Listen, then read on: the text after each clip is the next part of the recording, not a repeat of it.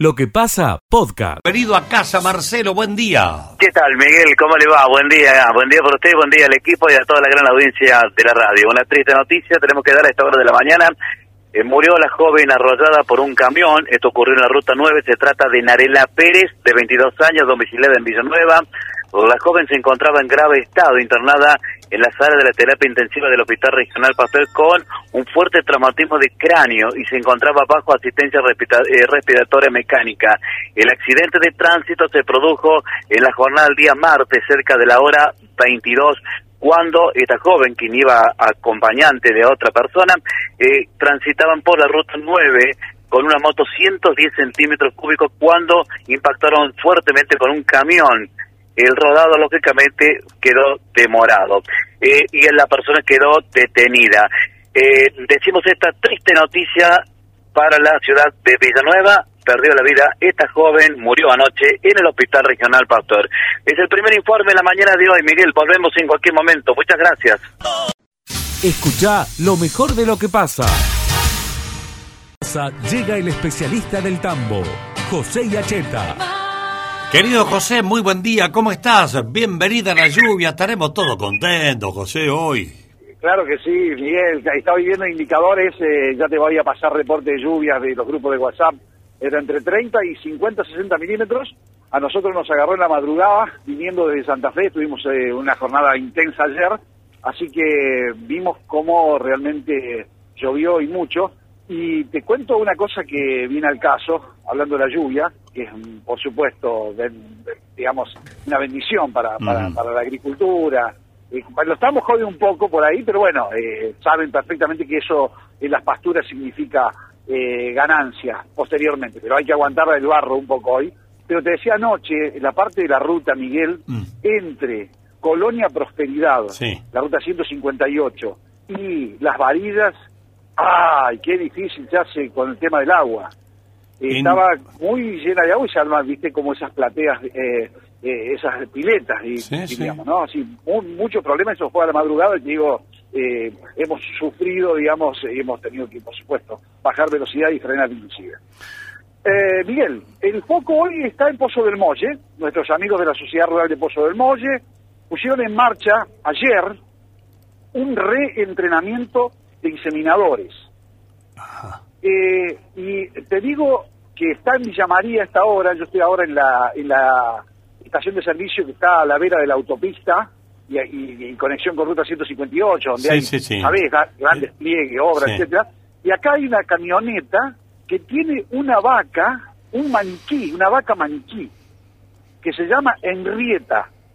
Y con ese maniquí han enseñado a 25 personas a lo que se llama enhebrar para inseminar vacas lecheras en Pozo del Molle, para aprender a enhebrar en el lugar y el momento correcto. Eh, y hay una charla, y todo para inseminadores fue, donde se les enseña lo que es, eh, digamos, a detectar correctamente los celos, para ver el tema de la anatomía, cómo es una vaca por dentro, y el uso de los elementos que son el inyector, el descongelador y el armado del inyector para finalmente poner el semen y, e inseminar. Vos sabés perfectamente mm. que la tecnología de la inseminación se ha impuesto claramente versus el uso de toros. Sí, señor. Entonces, en la cuenca Villa María, la única cuenca que está un poquitín atrasada es la cuenca de noreste, la zona de Mortero, donde todavía se usó mucho toro. Pero acá está, insisto, está Enrieta, esta vaca que ayudó ayer, anoche en Pozo del Molle, a que la cuenca gane en reproducción y se aprenda a inseminar mejor la vaca leche. Mira qué linda nota de color has encontrado esta mañana de viernes, José. Está perfecto. Así es. Y he estado, eh, estoy con eh, Francisco Armida, que es eh, de la empresa Gensur, que vende genética neozelandesa, mucho kiwi cross. ¿Te suena esta raza? La kiwi Una raza nueva que surge del cruzamiento entre Jersey y el Holando Frisio este, ah. neozelandés. una raza muy buena en sólidos. Recién me contaba que un productor de la zona del oeste de Buenos Aires, de la zona de Carlos Casares, está cobrando 47 pesos el litro de leche por los altos sólidos que tiene. Te repito, 47 pesos el litro de leche por la gran cantidad de sólidos que tiene. Por supuesto, son vacas que dan menos litro de leche, dan 20, 21 litros, pero en el caso de este, digamos, el rendimiento que cero es impresionante. Kiwi Cross. Escucha lo mejor de lo que pasa. Pasa en Isla Verde, Alexis? ¿Qué tal, Miguel? Buen día. Buen día para vos, para el resto de los compañeros. Eh, bueno, en Isla Verde anoche hubo preocupación y mucho movimiento de bomberos, no solamente de la localidad, sino que tuvieron que convocar a bomberos de localidades vecinas, de Monte Maíz, de General Valdicera, para poder controlar un incendio que se generó en una planta de energía. Alrededor de las 21.30 ocurrió esto, trabajaron durante más de dos horas para controlar las llamas y después con el enfriamiento correspondiente, Matías Coniglio es el jefe de bomberos de Isla Verde, nos decía lo siguiente. Bueno, anoche alrededor de las 21 y 30 nos dan aviso sobre un incendio que se estaba produciendo en la planta generadora Greco. Concurrimos al lugar con, con una unidad de incendio, una unidad de abastecimiento, una sanitaria y una unidad de logística, lo cual cuando llegamos al lugar eh, hicimos una evaluación del incendio, se estaba desarrollando un motor donde había gran, gran parte gran cantidad de combustible derramado en todo alrededor, con, eh, combustionando. Eh, y había un contenedor con un motor incendiado con mucho peligro de propagación hacia los motores eh, linderos. empezamos a, sofocar el incendio donde lo que primero hacemos bueno, es trabajar con matafuego y, agua para tratar de sofocar la gran cantidad de combustible derramado que había en todo alrededor y hacer una protección a los contenedores linderos. la temperatura era muy alta y la posibilidad de que se propague a los motores eh, linderos era muy alta, lo cual al ver la situación y la cantidad de combustible que había en el interior del, contenedor donde está el motor, procedimos a llamar a, bomberos de Valdicera en primera instancia para que nos colaboren con una unidad de abastecimiento y bomberos de Montemaíz que nos colaboren con una unidad de abastecimiento y un autobomba de primera de incendio con, con equipo de espuma y bueno, una vez que arman la línea, eh, bueno, empezamos a trabajar con espuma, fue rápidamente controlado el, incendio, no hubo que lamentar eh, ninguna persona lesionada, solo daños materiales en un contenedor y...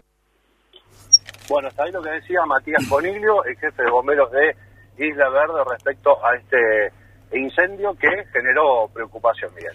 Bueno, muchas gracias, Ale. Muy pertinente la noticia. Gracias, eh, menos mal que no pasó a mayores.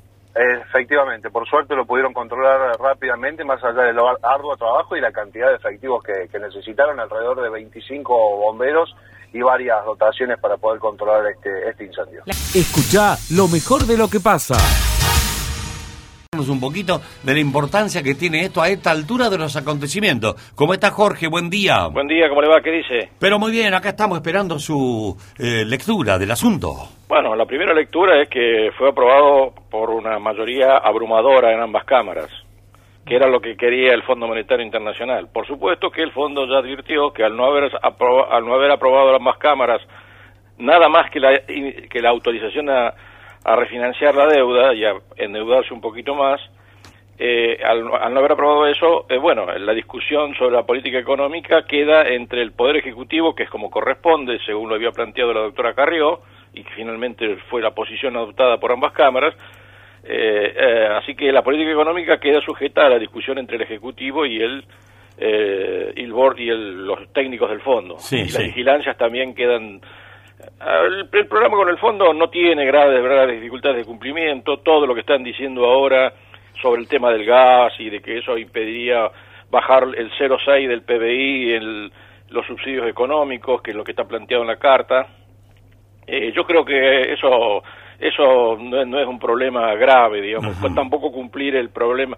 Eh, podría incluso, eh, si la situación mundial es tan complicada, el fondo tendría que hacer la vista gorda no solo para la Argentina, sino para todos los países que compran combustible, que es la abrumadora mayoría. Así que evidentemente eso podría ser objeto de un waiver, eh, por lo menos mientras duren los conflictos y, y, el precio del petróleo esté por encima de los 100 dólares y el, y el gas eh, en torno a los 50 dólares el, millón de BTU. Así que yo creo que el, el objetivo no es un programa económico, eso es lo primero que hay que tener claro, lo que está planteado.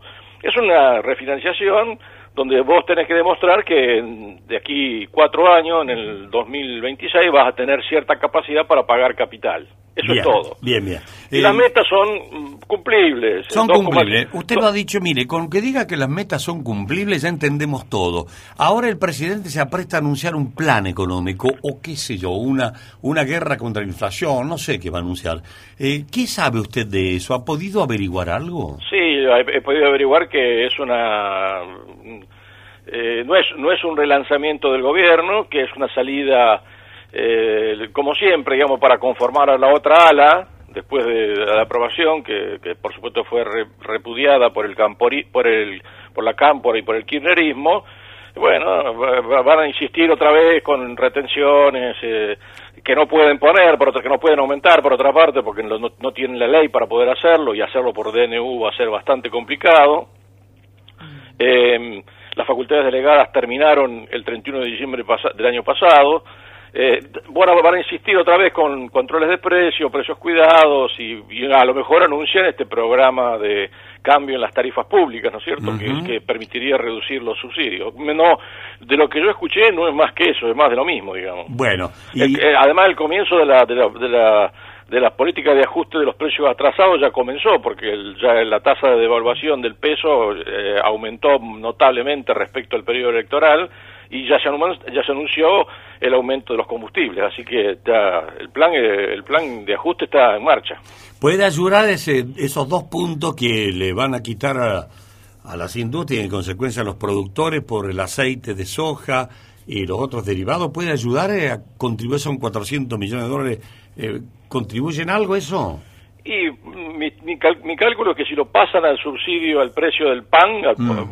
por la vía del precio del trigo, el precio del pan podría bajar en el 5,2% al público. Mm. Eso, lo puedo, eso lo puedo demostrar, son 88 kilos per, per cápita de, de pan, 13% es la participación del precio del trigo en el precio del pan en periodos normales, así que podría bajar el precio del pan en 5,2%. Eso es todo, digamos, por, la vía del... Y lo, y lo propio ocurriría seguramente con las harinas y con eh, y con los fideos, pero eso no no no creo que mueva el perímetro, francamente.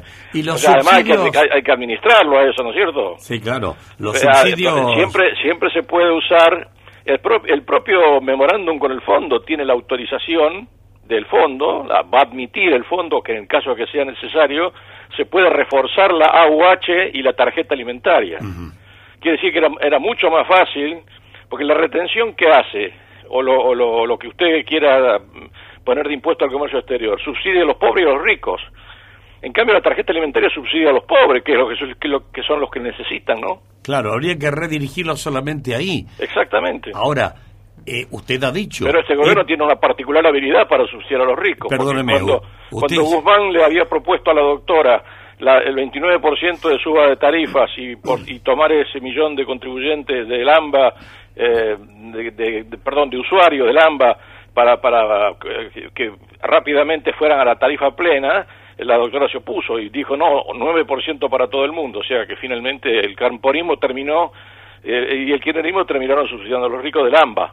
No, los cordobeses, no, nosotros nosotros somos ciudadanos de segunda. Jorge, usted ha dicho de entrada nomás que el, lo que se va a anunciar hoy es para conformar un poco el kirchnerismo, para mantener un poco la, eh, la gobernabilidad dentro de el partido gobernante o de la alianza gobernante. Eh, ¿No habría que, que, clasificar, redirigir un poco eh, lo, las asistencias, que no sea para todo? Usted lo ha dicho, dice, la Cristina no quiere eso, quiere que sea para todo. Claro, porque ella dice que se pierden las elecciones así. Ella ya, ella ya dijo, ya lo dijo en el Estadio Único de La Plata, ya por el mes de diciembre, el año anterior a las elecciones eh, para ganar las elecciones hay que atrasar las tarifas públicas, atrasar el tipo de cambio, eh, de ponerle guita en el bolsillo de la gente, aumentar las jubilaciones, aumentar la... Hizo todo, hizo todo eso a partir del mes de mayo del año pasado y perdió las elecciones. La, receta le salió fallada y ahora insisten otra vez con lo mismo porque es lo único que saben hacer, fallar en lo que ya sabemos que falla. Sí, eh, nosotros acá en Villa María el precio cuidado y el y los precios para todo, chancho para todo, carne para todo, eh, muy pocas veces hemos podido disfrutar de eso. Por supuesto. No, bueno, acá en Córdoba hay precios cuidados. Hay dos precios para el aceite de girasol, por ejemplo. Mm. Bien evidente eso.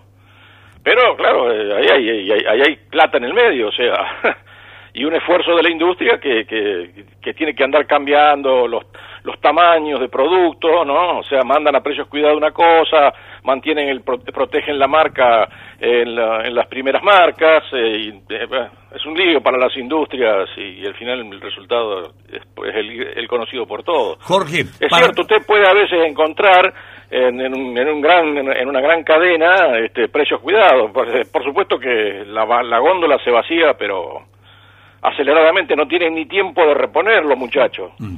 Eh, nos quedan dos años de este gobierno, eh, Fondo Monetario acomodado, ¿y cómo lo ve el panorama?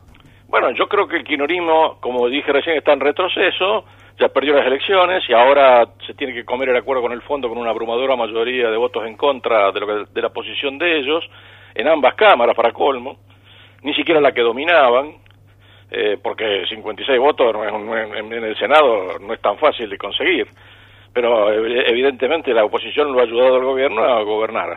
Ahora yo creo que tiene que venir, yo creo que hay un periodo abril-abril, que no hay elecciones, no hay nada a la vista, no hay, no se arman, no hay pasos, no hay no hay armado de lista.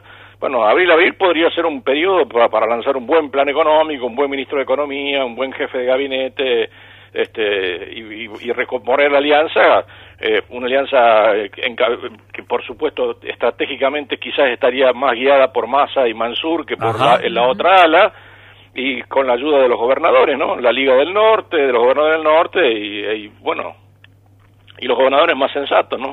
que, que, no tienen, que por otra parte no tienen un liderazgo político, o sea, si usted se fija, con la caída del cristianismo, el liderazgo político en el frente de todos, no hay uno que tenga más de 25% de imagen positiva.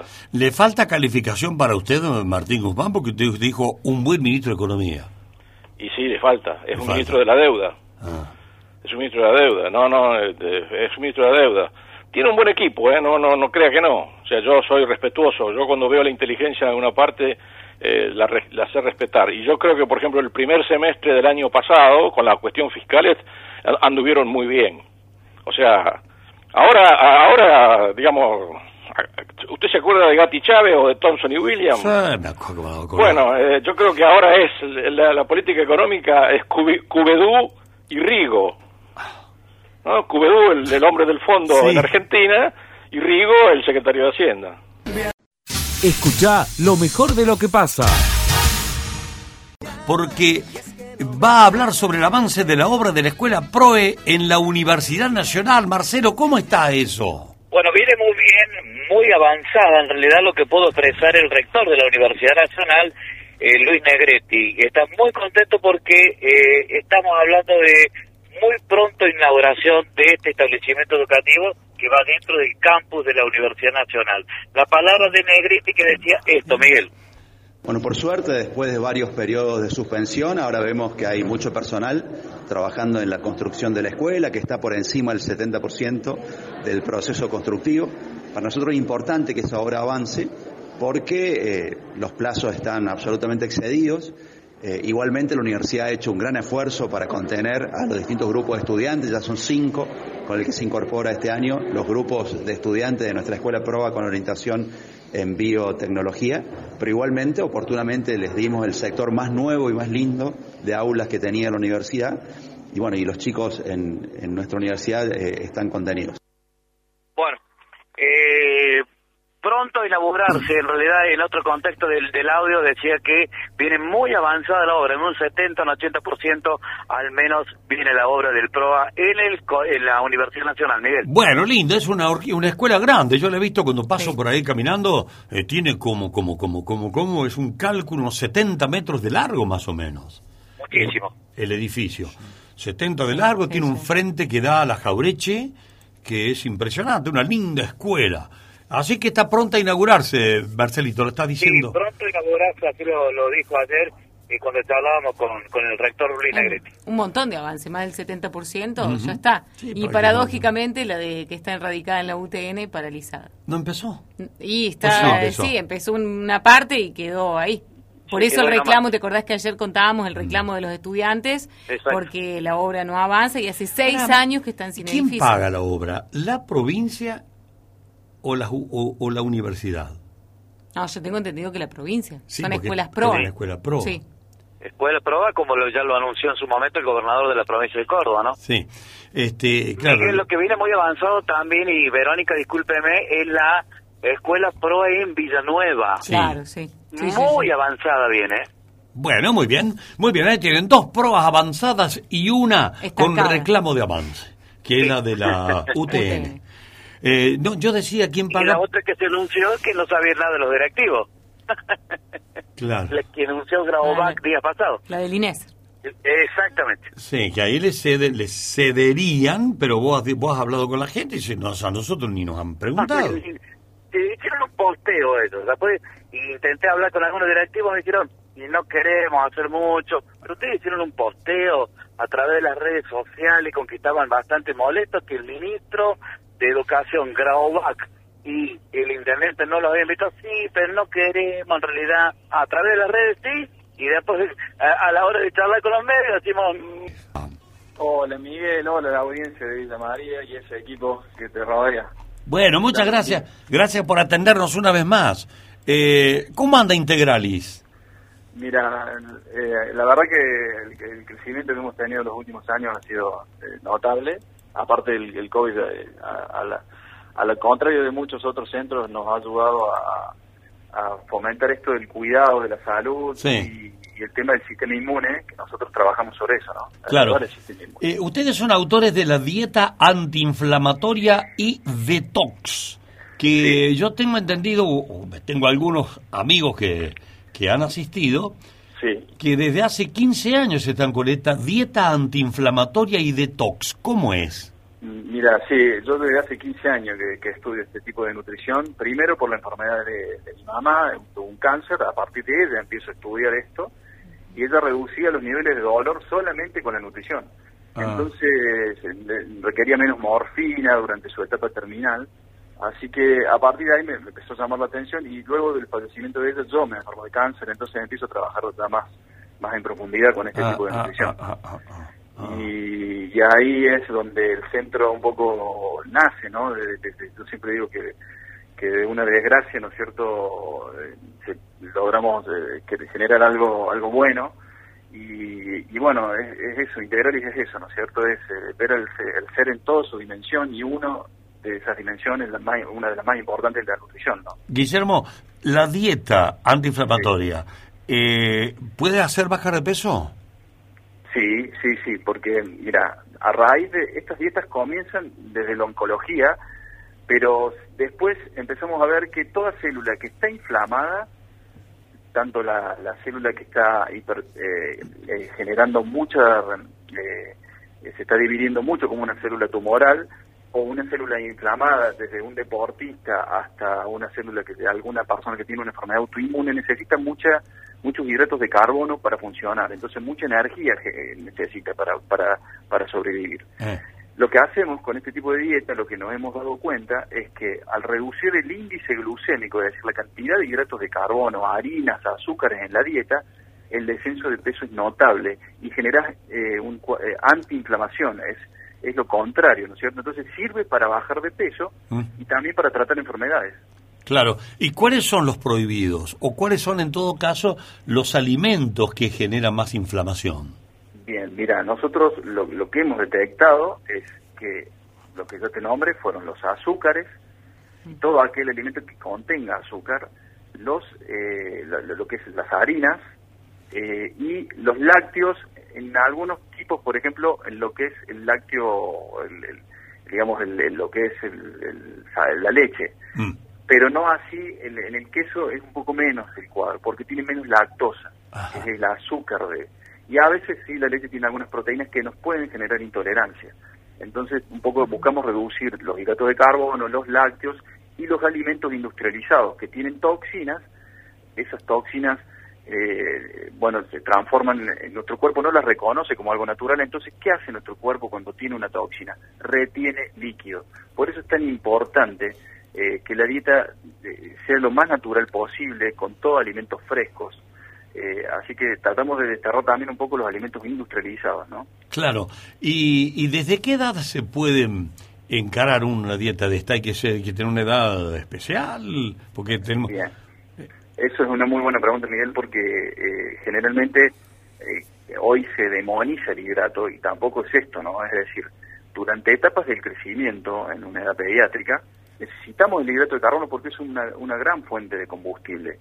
Entonces a un niño, si bien hay que hay que restringir, el, porque hoy se abusa del hidrato de carbono, lo que es los snacks, las harinas, los azúcares, los refrescos. Entonces hoy está muy disponible en la alimentación. Eh, hay que restringir, pero no no ser eh, muy estricto en esto, ¿no? Eh, no abandonar, no abandonarlos, darse el gusto o poder comerlo, pero claro, sobre todo en un pediátrico, ¿no? Entonces, pero sí se puede hacer a cualquier edad este tipo de alimentación siempre que tengamos, eh, hay que tener el cuidado y el equilibrio, ¿no? Hay que siempre una dieta equilibrada, siempre. Bueno, eh, Integral está haciendo, eh, lleva adelante el sorteo del Día de la Mujer o ya terminaron, doctor? No, Miguel, eso, eso también está bueno que lo aclaramos. Hoy es el último día. Ah, hoy. Estaría bueno. Sí, hoy, hoy es el último día para participar del sorteo.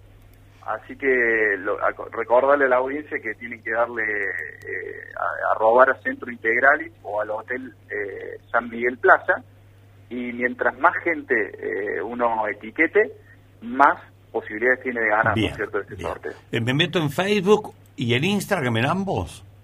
Sí, te metes en, el, no, en, es, sí, es Instagram. Es Instagram. Instagram. Instagram, sí. Instagram. Centro Integralis. Lo ¿Así? Centro Integralis. ¿Todo junto? Centro Integralis. Centro Integralis. arroba Centro Integralis. Bien. Y mientras más... Ahí, ya hoy es el último día. Y, hoy es el último día, así que a participar. Acordate que, es, eh, que son dos noches con todo incluido oh, en el hotel... San Miguel Plaza, que es un hermoso lugar. Qué lindo, qué lindo. Bueno, Guillermo, gracias por atendernos otra vez. De tanto en tanto vamos a estar charlando contigo, porque mm, es eh, icónico el ejemplo del doctor Guillermo Becasese y además entusiasma. La verdad que entusiasma. Miguel, hay una pregunta de un oyente acá que el doctor eh, pase, por favor, eh, la dirección donde atiende. Bien. La dirección es NEPER 6162, es Argüello, es en la ciudad de Córdoba, frente acá al Colegio Alemán. Y, el, y un teléfono que es fácil es 03543 421 101. Espera que lo vamos a anotar porque después cortamos y nos empieza. ¿Cómo es el teléfono del doctor? Repetilo, por favor, Guillermo. El teléfono, Miguel, es 03543 421 101. ¿Llegaste, Vero? 421-01. 021. Mm, se nos armó lío. Ah. De nuevo, de nuevo. 421 101. Ah, perfecto, listo. Listo. Bueno, eh, ¿Tienen alguna pregunta ahí? Por, a lo mejor surge alguna pregunta de un oyente o hay de la mesa. No, de acá yo estoy fuera de... Estoy en línea. ah, sí, teníamos un, eh, un, oyente que preguntaba la semana pasada, eh, por ejemplo, si atendían mutuales. Mira, no, ese tipo, este tipo de tratamientos son muy novedosos, son innovadores en la medicina. Todavía no tenemos eh, coberturas de obra social. Sí, por ejemplo, para, para los temas de los análisis que pedimos clínicos, que son muy detallados, sí, eso lo cubren. Y acá escribe, eh, ah, Jerónimo, ¿y cuánto vale? Venía de cajones. ¿Cuánto cuesta? es buena pregunta. Bueno, eso depende del tratamiento. Lo que pasa es que tenemos, por ejemplo, una cámara hiperbárica, el, valor eh, oscila entre unos 3.000, a, depende de las sesiones que uno haga, ¿no? Y lo que es la, los sueros también eh, son muy personalizados, entonces eh, oscilan también en ese, en ese monto, pero pero es difícil de decírtelo porque es personalizado el tratamiento. Entiendo. Martita de Truria, ahí te pasamos el número del doctor Becasese. ¿eh? Acá estaba y dice, buen día, podría pasar el número y ahora van a empezar a pedir el número. Escucha lo mejor de lo que pasa. Petenati, por favor, ¿cómo evoluciona hoy el caso Dalmazo? Por favor, ¿en qué estado estamos hoy? Hola Miguel, un gusto saludarte, buen día, buen día para todos, a los oyentes de la zona de Villa María, para decirles que hoy, después de cuatro jornadas cargadas de adrenalina, no hay actividad en el juicio que se sigue por el crimen de Nora Dalmazo, donde tiene sentado en el banquillo a su esposo, al viudo Marcelo Macarrón. Pero lo más llamativo es que va a retomar el próximo día martes y en esa oportunidad se ha citado a Juan Dalmazo, el hermano de Nora. Allí están todas las expectativas cargadas de lo que va a estar ocurriendo el próximo día martes, al igual que otros cinco testigos que han sido convocados a la audiencia, que va a ser la quinta y va a comenzar a la hora nueve. Esta semana estuvo muy cargada, recordar que el lunes fue la actividad con la presentación, con la elevación a juicio por parte del fiscal Luis Pesarro, la continuidad, la continuidad de este proceso el día martes, con la presencia inclusive de Marcelo Macarrón, declarando por primera vez. Recordar que ayer se eh, también y, utilizó esta alternativa que la puede hacer en cualquier momento para dar a conocer detalles de cuando tuvo una ACV su suegra, eh, fundamentalmente orientado a eh, apuntar hacia los jurados populares la sensibilidad que hay y la buena relación con la familia de Nora. Es decir que la próxima semana se retoma la actividad en los tribunales de Río Cuarto. ¿Y qué dice la ciudad, Fabián? Y la ciudad está expectante de lo que pueda pasar. Hay mucho eh, escepticismo de que se pueda resolver este juicio finalmente. Eh, aquí, bueno, no sé, ya está descartado la posibilidad que a lo largo de este, de este juicio se pueda determinar quién mató a Nora, porque se está ventilando otra cuestión, si fue instigador, si hubo un pago por parte de Marcelo Macarrón a un sicario para cometer este crimen, aunque no hay elementos como para poder, por lo menos, se llega a esta instancia sin ningún tipo de pruebas para poder incriminar a Marcelo Macarrón, pero obviamente ya hay antecedentes de otros juicios aquí en Río Cuarto, sin pruebas, eh, solamente con indicios, y por jurados populares se condenó a una persona por el, crimen de un matrimonio, el hecho ocurrido en la década del 90. Sí, el tema, lo que quiero preguntarte, Fabián, es lo doméstico. Si, bien viene perseguido de 15 años de, del juicio, pero en el café, en la calle, en el supermercado, ¿qué, qué dice la gente Río? ¿Qué dice vos? ¿Qué, qué hablan? Y la gente, bueno, sospecha de, Marcelo Macarrón, no como el autor material derecho, ah. sino que, que, puede haber eh, enviado a alguien para cometer, digamos, coincidente con lo que dice el fiscal Pizarro cuando le va a juicio. E, e, ese parece ser el argumento dominante. Y sí, es el, elemento, aunque muchos también, hay divisiones como ocurre todo, sospechan de, de, de, alguna otra persona, que de un amante o de alguna otra persona que pueda haber ingresado en ese momento eh, al, domicilio de, Nora Dalmazo. Lo llamativo es, como se ha determinado cuando se trata de reconstruir la escena del crimen, de lo ordenado que estaba la, habitación de, de Valentina, donde estaba descansando en ese momento en Nora porque se estaban realizando obras en la eh, en el dormitorio, en la habitación del matrimonio. Los chicos viven ahí, va, los chicos, ya tienen 15 años más, uno es abogado, eh, viven, eh, viven No, no, no, no, Valentina está viviendo, ha formado pareja, de hecho, en Mendoza, y Facundo está en una embajada en, Medio Oriente. Bien. El único que vive en el lugar es Marcelo. Marcelo vive, vive en Río Cuarto todavía. Sí, bueno. sí, en, la misma, en el mismo domicilio, digamos, de donde ocurrió el... Escucha lo mejor de lo que pasa. Arce. Bueno, con reclamos de, de vecinos, en realidad, y estuvimos charlando hace un ratito nada más, por esta circunstancia de que ellos vienen reclamando el pavimento desde hace muchísimo, pero muchísimo tiempo. A ver, hablamos de, bien, acaba de decir usted el Club Juniors, eh, es a la vuelta, calle Federal Corta, Perú y la Arturo M. Vaz, que es como una L. ¿Y qué está pasando aquí? Aparentemente, bueno, este sector donde estoy ubicado con nuestras unidades anteriores, hay galpones, Miguel, y por lo tanto que salen permanentemente camiones y la rotura de calle es increíble. Mm. Eh, se estanca el agua, bueno, ha traído muchos problemas a estos vecinos de, del sector. Vamos a buscar la palabra de una vecina que charlaba hace un ratito nada más y se expresaba de esta manera. Yo reclamo la pavimentación desde Avenida Perú, Perú y Perú a Arturo M. Que sería una L. Una L, cansada de reclamar. Los camiones rompen todo lo que he visto, ¿no? Camiones y aparte que la salida de Caray, Ita, el Café y el geriátrico, porque tienen que salir por acá para retomar la avenida Perón. Y un peligro para los chicos también. De todo, de todo. ¿Cuánto hace que está pago el pavimento? Esto que sí, el pavimento no lo pagamos nunca. Lo que te digo que nosotros hemos pagado con nuestro bolsillo fue el cordón cuneta, tanto esta calle y la continuación de la Perú hasta el Arturo Mevadas, los alumbrados públicos los pagamos nosotros, a nosotros nadie los dio gratis nada. y reclamamos algo justo y están dándole a lugares que ni impuestos creo que pagan, nosotros anualmente empieza enero y se paga total el impuesto y no nos resuelven el problema. Bueno, ahí está hecho el reclamo de la señora que hemos charlado hace un rato nada más. En principio dijo la señora, yo no voy a hablar, Miguel. Al ratito largó la señora con todo. ¿eh? Estaba enojada. y muy enojada estaba la señora. ¿eh? Bueno, entonces eh, bien lo ubicaste porque la Arturo M. Base está pavimentada. Exactamente, Miguel.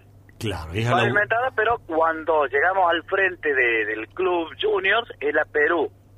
Y la otra la que viene, la Figueroa Alcorta, que va a, con la Arturo M. Base. Bueno, bueno, bárbaro. Es una L en realidad la que están reclamando por el paso de, los de los camiones. Está bien. Otra cosa brevemente lo hago.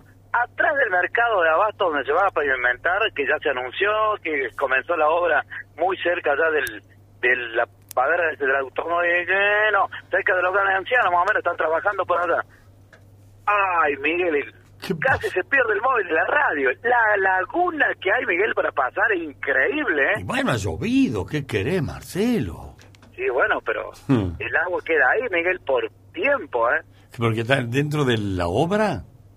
No, no, más allá de la obra, digo... Ah, se estanca el agua. las playas queda ahí el agua estancada. Ah, claro, yo creí que... Como dos cuadras más o menos de agua. Creí ah. que era porque como estaban haciendo la zanja por la obra, el agua se acumuló. Por... Ah. No, es normal que quede ahí. Queda ahí el agua. Y yo seguía una moto, digo, si pasa de la moto, ¿cómo va a pasar el móvil de la radio? Y mm. pasó una moto, pasó dos motos, y la tercera moto se empezó a hundir, Miguel. Digo, no, no, acá, ¿qué hago? En el medio del camino, digo, no. Y bueno, ya que estamos, vamos nomás. Canoa. ¿Y qué pasó? ¿Pasaste o no? Miguel, pasé, pasé. Estoy saliendo de acá, estoy saliendo de acá ahora. Ya estamos por mandar los, los, bomberos a rescatar el móvil con Marcelito ahí. Bueno, gracias, Marcelo. Bueno, Miguel, ha salido el sol, ¿eh? Hasta luego. Chao, hasta luego, adiós.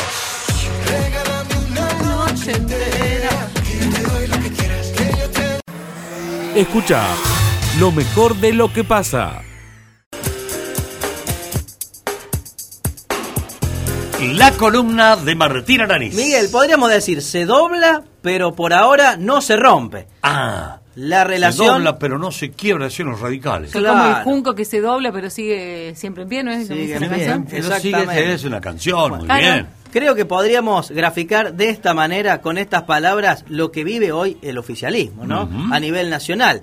Anoche se votó con un amplio consenso en la Cámara de Senadores el acuerdo con el Fondo Monetario. 56 votos positivos a 13 negativos, realmente un acuerdo muy amplio. ¿Quién no estuvo allí en el Senado en el momento de la votación? Nada más y nada menos que Cristina Fernández de Kirchner, vicepresidenta de la Nación, presidenta del Senado. No quiso estar en la foto Cristina Fernández de Kirchner de la aprobación del Senado del acuerdo del Estado argentino con el, con el Fondo Monetario Internacional. ¿Vos creés que no quiso? No, no quiso. ¿Cuál fue la foto del ah. día de hoy? Yo para mí que es una cuestión práctica. No. Dijo, si ya esto ya está cocinado, yo me voy. ¿Qué voy a hay estar toda una señal, hay todo un mensaje. ¿Cuál fue la foto de hoy de la aprobación de este acuerdo allí en el Senado? La vicepresidenta primera que es la mujer, no, no, la mujer del gobernador de, Zamora. Zamora, Santiago del Estero. Y si hubiera estado Cristina, la foto de la aprobación hubiera sido de Cristina, por más que ella hubiera estado en contra. No quiso estar en la foto y da todo un mensaje, no solo al propio Alberto Fernández, no solo a la propia eh, República Argentina, sino también al Fondo Monetario Internacional. Sí, sí a todos, nosotros, a todos. ¿Qué pasa si el año que viene, Miguel, qué pasa si el año que viene, porque se está especulando, hay algunos rumores dando vuelta por ahí también, que Cristina sea candidata a presidenta. Sí, hay algunos que lo están pidiendo. La están pidiendo. Daddy Brieva, por ejemplo. Daddy también. Daddy Brieva, sí. Está pidiendo a Cristina. Sí, dijo, al final vinimos para arreglar las cosas y no hicimos nada. Sí, dice, tiene que estar Cristina. Bueno, vamos a suponer este escenario. Cristina candidata, gana la paso, gana la elección general vuelve a la presidencia en 2023. ¿Qué hace con el acuerdo firmado con el gobierno, el gobierno argentino con el Fondo Monetario? tiene que pagar un acuerdo, si no manda una ley, otra ley diferente para que no, no se cumpla. Es la lógica, porque hay una continuidad institucional independientemente del gobierno. Bueno, pero si Cristina llega el 10 de diciembre y dice, yo desconozco esto, yo no estaba de acuerdo con esto, hay que rediscutirlo de vuelta. No, bueno, no estaba de acuerdo un sector político que tiene todo el derecho a estar en desacuerdo pero institucionalmente fue aprobado. Y por amplísima mayoría, tanto en diputados como en senadores. Lo mismo le pasó cuando le entregó el mando a Macri. Ella no quería, lo, lo ninguneó, lo dijo, pero era tenía que entregárselo, pero no se lo entregó. Sí, qué, gestos fuertes, ¿no? Desde el punto de vista institucional, político, no estar en esta votación, no estar en la entrega del, del mando en su momento, muy fuerte. Análisis sociológico por otro momento, qué karma, no sé si es la palabra correcta, pero lo voy a decir así, qué karma que tiene la Argentina con los vicepresidentes. ¿eh? Sí. la historia nos ha condenado con los vicepresidentes. Y eso que dicen que los los vicepresidentes están eh, figuritas decorativas, pero acá no. No, para nada. Historia no. Creo que lo único fue de la democracia en adelante, creo que Martínez de la Unión Cívica Radical que se mantuvo fiel a Alfonsín, porque después Dualde con Menem terminó mal esa relación. Chacho Álvarez con De la Rúa terminó en un caos, terminó con el gobierno de la Alianza. Kirchner con Cobos. O, no, eh, Cristina Fernández de Kirchner con, Cobos. Cristina con Vudú. ¿Mm? Y ahora Alberto con Cristina. Evidentemente, las coaliciones de gobierno, porque todos llegaron por coaliciones, tienen que aceitar estas cuestiones. ¿Por qué no se ponen de acuerdo antes? de cuáles son las políticas, los proyectos que van a llevar adelante y no pelearse en el gobierno. Yo creo que eh, Alberto es un nene desobediente. parece ni que fuera así, ¿no? Esto es, una broma. Digo, si Cristina lo eligió en su momento, y lo eligió y le debe haber puesto condiciones también. Aquella vez que lo llamó, que fue una jugada magnífica, política, una estrategia brillante de, la señora, descolocó a todos y ungió al partido a la presidencia. Sí. Le debe haber dicho algunas cosas, dice, no, yo te elijo, anda vos como candidato. Pues estaban peleados entre ellos. Sí, mantenían diferencias. Lo llamó y le debe haber dicho, mira, supongo yo que haber dicho, mira, que queremos hacer esto, yo te pido que sea, aceptes la candidatura a presidente, yo voy segunda, apoyo ahí, pero tenemos que hacer esto, esto y esto y esto. Y parece que el alumno no cumplió. No, no, no. Y tienen posiciones distintas. En este tema, Miguel, ¿qué piensa el kirchnerismo? ¿Qué piensa la cámpora? Porque lo dijo ayer una de sus senadoras. Las deudas se honran, las estafas se denuncian. Para el kirchnerismo duro, el crédito que obtuvo Macri en el 2018 fue una estafa. Entonces, por ende, hay que denunciar eso y no pagar. Eso es lo que piensa el kirchnerismo duro. No, hay que pagar y denunciar. Claro. bueno, pagar, hay que pagar. Alberto piensa que hay que pagar, claramente, y Guzmán también, y por eso ha refinanciado la, la deuda. Y un poco, vamos a hacer una analogía caprichosa en este caso, pero con las boletas de luz o con la del gas, que te vienen, eh, venís pagando 5 mil y te aparece una de 50 mil. ¿Qué haces vos? Y primero voy al lugar a preguntar qué pasó. y ahí te dicen, bueno, pague y después reclame. Sí. Es un poco así, ¿no? Es un poco la analogía, es decir, tomaste un compromiso, tenés que pagarlo. Después, hacerle juicio. Además, el ente Fondo Monetario Internacional no es un ente cualquiera, eh, no es un banco. El Fondo Monetario está integrado por los países más poderosos del mundo. Está integrado por Estados Unidos, el socio mayoritario, pero también por Japón, por Alemania, por Francia. Por nosotros. Nosotros también somos socios minoritarios. Imagínense que a nuestros propios socios del fondo le digamos, no, no te vamos a pagar nada de lo que nos han prestado. Automáticamente. yo entiendo, no sé si comparten esto, entiendo la posición del kirchnerismo.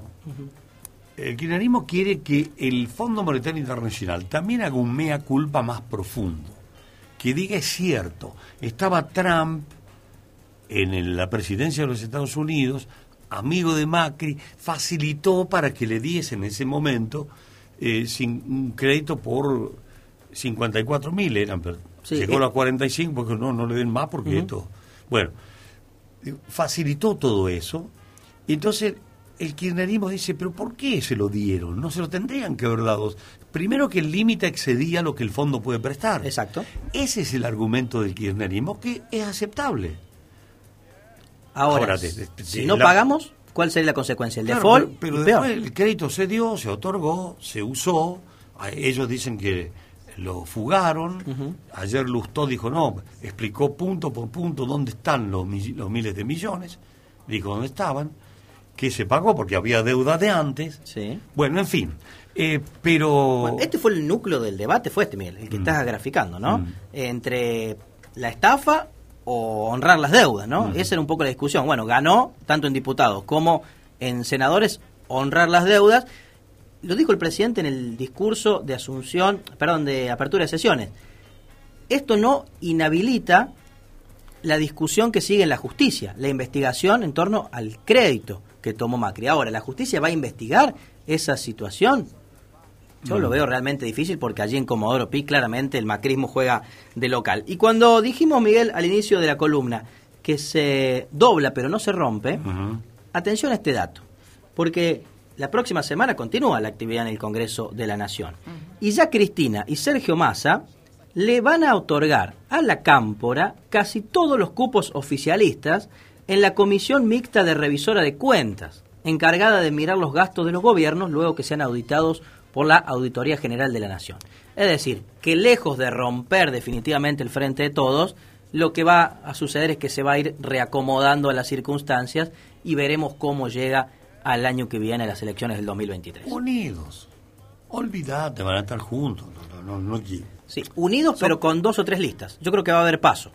Creo que esta vez va a haber paso en el peronismo. ¿Sí? Sí, yo creo que esta vez va a haber paso. A ver, ¿quién Massa va a reacomodar? ¿Dónde se va a meter Massa? No sé, pero va a, acomodar las cargas. Es el mejor equilibrista de todo. Para honrar a un oyente, dice, le faltó mencionar a la títere de Michetti y Macri como vicepresidenta, ¿no? Claro. Que, ni figuraba. Sí. Si una vergüenza, no se olviden, un abrazo, muy bueno el programa. Sí, estaba de adorno, sinceramente. Michetti... Y si todos los vicepresidentes estaban siempre de adorno. Sí, algunos hacían problemas, hicieron igual prefiero que estén de adorno y, no, tan convulsionados. el caso de, Chacho Álvarez estuvo de adorno. La definición de Chacho terminó con el gobierno. pero la historia de la Argentina no empieza en el 83. Pues, no. Antes, hubo cinco vicepresidentes que no, cuatro, que no cumplieron su rol. No, no, es que el rol del vicepresidente es el presidente del Senado. Es más, ni vos, ni, ni habla. ni habla, ¿no? no tiene que hablar. el otro día sellaron la columna. No se preocupe, Cristina no va a hablar si no tiene que hablar. Ni votar. ni votar, salvo que haya empate. Tiene que administrar el funcionamiento de la sesión. Eso es nada más. Para eso está el vicepresidente. Que tampoco lo hizo. Bueno, ella se fue, no, no quería, no estuvo ahí. Pero, por ejemplo, en el caso de la alianza, y en este caso los vicepresidentes fueron muy importantes porque Cristina Fernández permitió justamente que Alberto Fernández llegue a la presidencia y Chacho Álvarez, a partir de la unión del, frepaso con el radicalismo, ganó la alianza. Eran dos vicepresidentes con mucho peso político y por eso la, influencia que han, que han, tenido. ¿no? Ahora, claramente, después de, de, de, todo esto, el fortalecido que sale de la jugada es Alberto. ¿Fortalecido? Para mí sí, porque cuenta con el apoyo de la oposición. Cristina termina desgastando para mí su imagen, porque frente al pueblo no es una imagen muy muy grata la que una mm. vicepresidenta por un capricho no, siga presidiendo su cargo. Es lo mismo si yo me encapricho acá y digo, ah, bueno, no, chicos, a mí esto no me gusta, chao. Eh, también, Verónica, la oposición salió fortalecida. Sí, la oposición que fue la que tomó el crédito de ese millonario. termina acompañando. Termina acompañando. Pero Alberto eso lo hace fuerte, tener el respaldo de la oposición. Sí. Lo termina haciendo fuerte. Sí pero Cristina es Cristina, ¿eh? Cuidado que Cristina... No, en cualquier momento te hace otra estrategia política como ungió a, Alberto. Yo no me olvido nunca de eso. Pero totalmente. No, yo creo que ella va a entender el mensaje y se va a saber acomodar a las circunstancias.